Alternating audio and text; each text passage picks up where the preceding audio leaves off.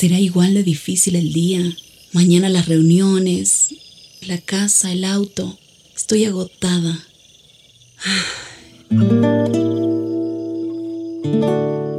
No importa cuántas cosas me hayan angustiado hoy. Me acercaré a Él porque Él tiene descanso para mi alma y mi mente. Cuando mi corazón está tranquilo, puedo escuchar su voz en quietud y confianza. Mi fortaleza está en descansar en Dios. Ven a descansar.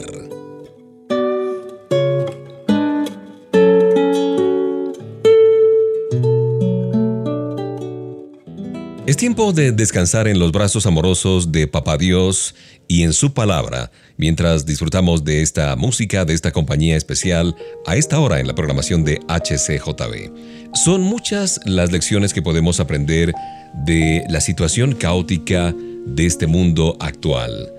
Nos enseña el método de la fe sencilla, al hacernos regresar a los fundamentos de la palabra de Papá Dios y a la oración. Debemos aprovechar estas condiciones complicadas y adversas de este mundo. Hay una lección que podemos aprender del águila. Se echa al borde del precipicio y mira los oscuros acantilados, los nubarrones que por sobre la cabeza están ennegrecidos en el cielo. Allí permanece perfectamente tranquila, mira con un ojo hacia la tormenta y luego con el otro, mientras los rayos surcan el cielo en diversas direcciones no mueve una sola pluma hasta que siente el primer soplo del viento. Entonces sabe que el huracán la ha alcanzado. Con un graznido se lanza con su pecho hacia la tormenta. Usa la tormenta misma para elevarse hacia el negro cielo. La tormenta la conduce. Papá Dios desea que esta experiencia se repita en la vida de cada uno de nosotros como sus hijos. Él quiere que levantemos las alas como las águilas, podemos convertir esas nubes de la tormenta en esas áreas oscuras en nuestra carroza particular para remontarnos al cielo. Si miramos el lado oscuro de la vida, no llegaremos a ninguna parte, ni cambiaremos las condiciones y circunstancias a nuestro alrededor. Hay una porción en la escritura en la palabra de Dios en Isaías 40:31 que dice, Los que esperan en el Señor levantarán las alas como las águilas.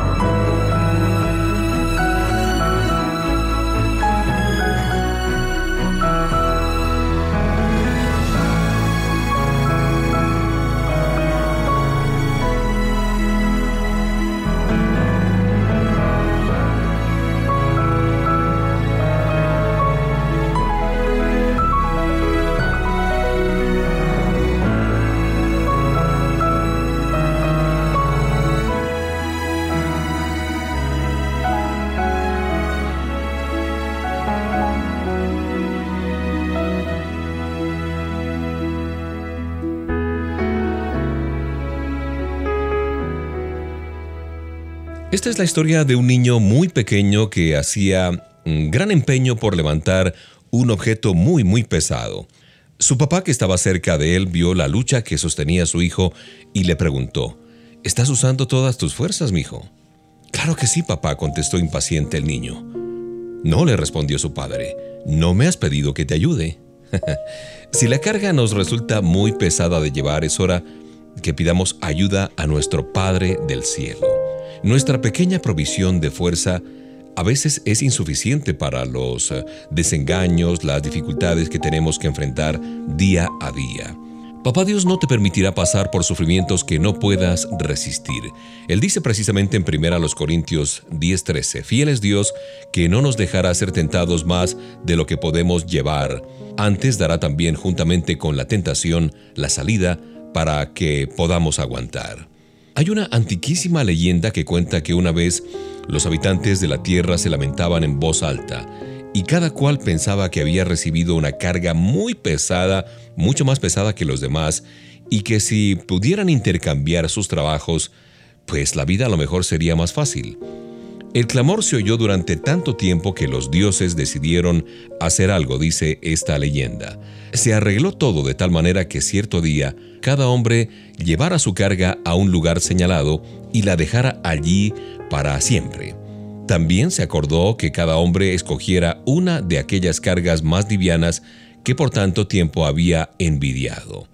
¿Y cómo les fue ese día? Bueno, la gente fue y arrojó sus viejas cargas, dolores, enfermedades, problemas, responsabilidades y pecados. Entonces fueron manoseando las cargas, tomando el peso a cada una. A ver, esta, ay, esta está muy pesada.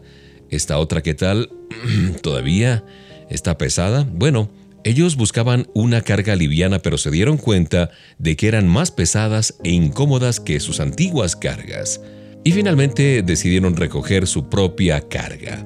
Es un hecho bien sencillo que cualquier carga resulta muy pesada si se toma por el lado malo, y cualquier carga, aunque sea liviana, se hace intolerable si uno se dedica a pensar en su peso. Jesús dijo, Venid a mí todos los que estáis trabajados y cargados, que yo os haré descansar. Tomad mi yugo sobre vosotros y aprended de mí, y hallaréis descanso para vuestras almas depositarás tus cargas en las manos amorosas de Papá Dios el día de hoy.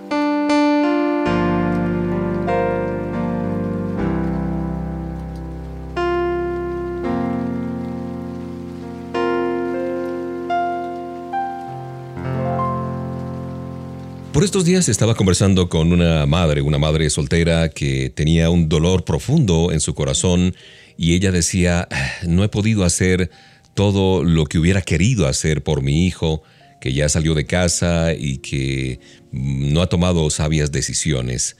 Y resultaba para ella muy pesado, un dolor muy profundo de lo que pudo haber hecho y no hizo. Y yo le decía justamente que lo mejor que cada uno de nosotros puede hacer en este mundo es apenas quizás un fragmento. Un antiguo profeta pensaba que había fracasado porque el fatalismo no había sido totalmente destruido del pueblo de Dios. Entonces se le dijo que otros tres hombres vendrían después de él, dos reyes y un profeta, que a su tiempo harían su parte hasta que la destrucción de la idolatría extranjera fuera completa. Elías no había fallado en su fidelidad, pero su tarea era solamente una parte de un todo. Recordaba eso que hizo el profeta Elías. No somos responsables de terminar cada cosa que comenzamos en lo absoluto. Puede ocurrir que nuestra parte sea solamente comenzar, seguir adelante y terminar puede ser obra reservada para otros. Puede tratarse de alguien que conocemos, de un desconocido, y hasta de alguno que todavía no ha nacido. Todos nosotros entramos a ejecutar la obra de los que han sido antes que nosotros y los que vengan después de nosotros entrarán en nuestra obra. Nuestro deber es simplemente hacer bien y fielmente nuestra parte, lo que Papá Dios nos ha puesto a hacer en esta vida.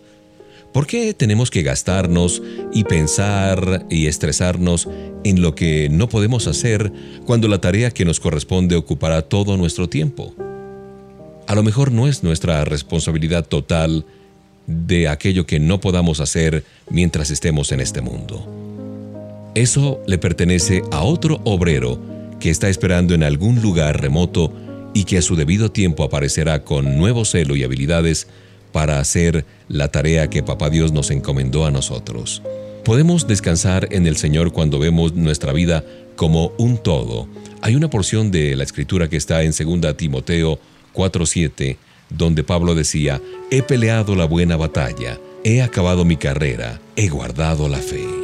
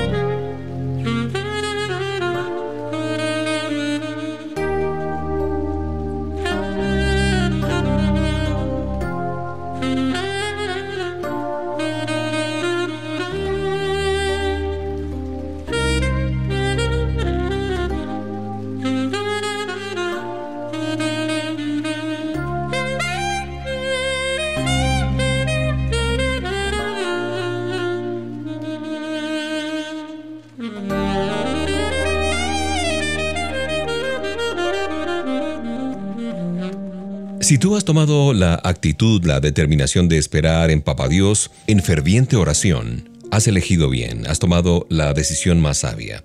Basta echar una ojeada sobre algunos personajes de la Biblia de la palabra de Dios.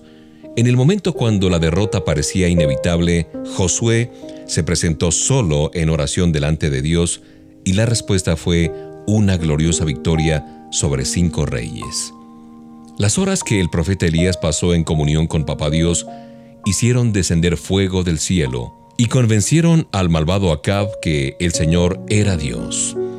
Las horas que Jonás pasó con él en lo profundo del mar, en el vientre de ese gran pez, lo prepararon para ir a Nínive y predicar el arrepentimiento a todos aquellos habitantes. También vemos en la biografía de Daniel que las horas que él pasó en el aposento alto a solas con Dios lo constituyeron o lo hicieron príncipe entre los hombres y lo salvaron del foso de los leones. Las horas que los discípulos pasaron en el aposento alto esperando en el Señor les permitieron conducir por medio de la predicación a tres mil personas para recibir a Cristo en su corazón, digámoslo así, en términos actuales. Las horas que el apóstol Pablo pasó en oración hicieron decir a Agripa, por poco y me persuades de ser cristiano. Las horas que el gran predicador de todos los tiempos, Charles Spurgeon, pasó en oración, lo hicieron el más grande predicador desde los días de Pablo. Como vemos en la historia de estos hombres grandes de todos los tiempos, hay una gran victoria, pero de antemano, o como antesala, está la oración. El servicio es solamente la recolección de resultados. Lo nuestro es doblar rodillas y pedirle en oración al Señor que nos use con su poder.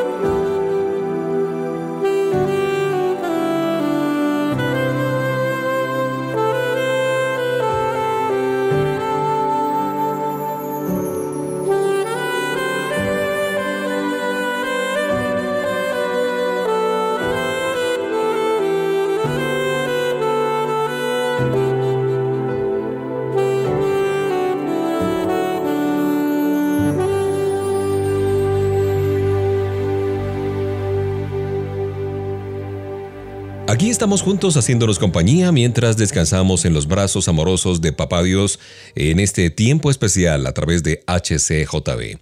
Hay una porción de la Biblia que me gusta mucho y está en el Salmo 23.4 y dice, Aunque ande en valle de sombra de muerte, no temeré mal alguno, porque tú estarás conmigo, tu vara y tu callado me infundirán aliento. De verdad que es un gran arte aprender a caminar por lugares oscuros y sombríos. No te apures, no tengas miedo.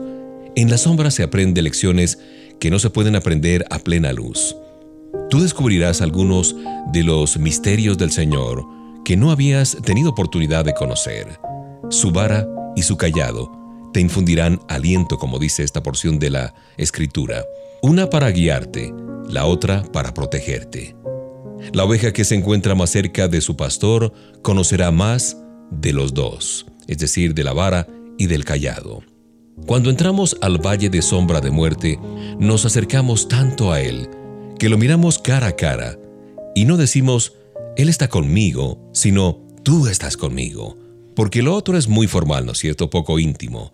La necesidad que tenemos de Cristo la vemos mejor en las pruebas y allí es donde nos sentimos más cerca de nuestro Padre Eterno. Hay un hermoso poema que escribió la señora S. M. Walsh hace mucho tiempo, por allá en 1879, y dice lo siguiente, Durante las horas pasadas de una noche de dolor, oré para que llegara pronto el amanecer.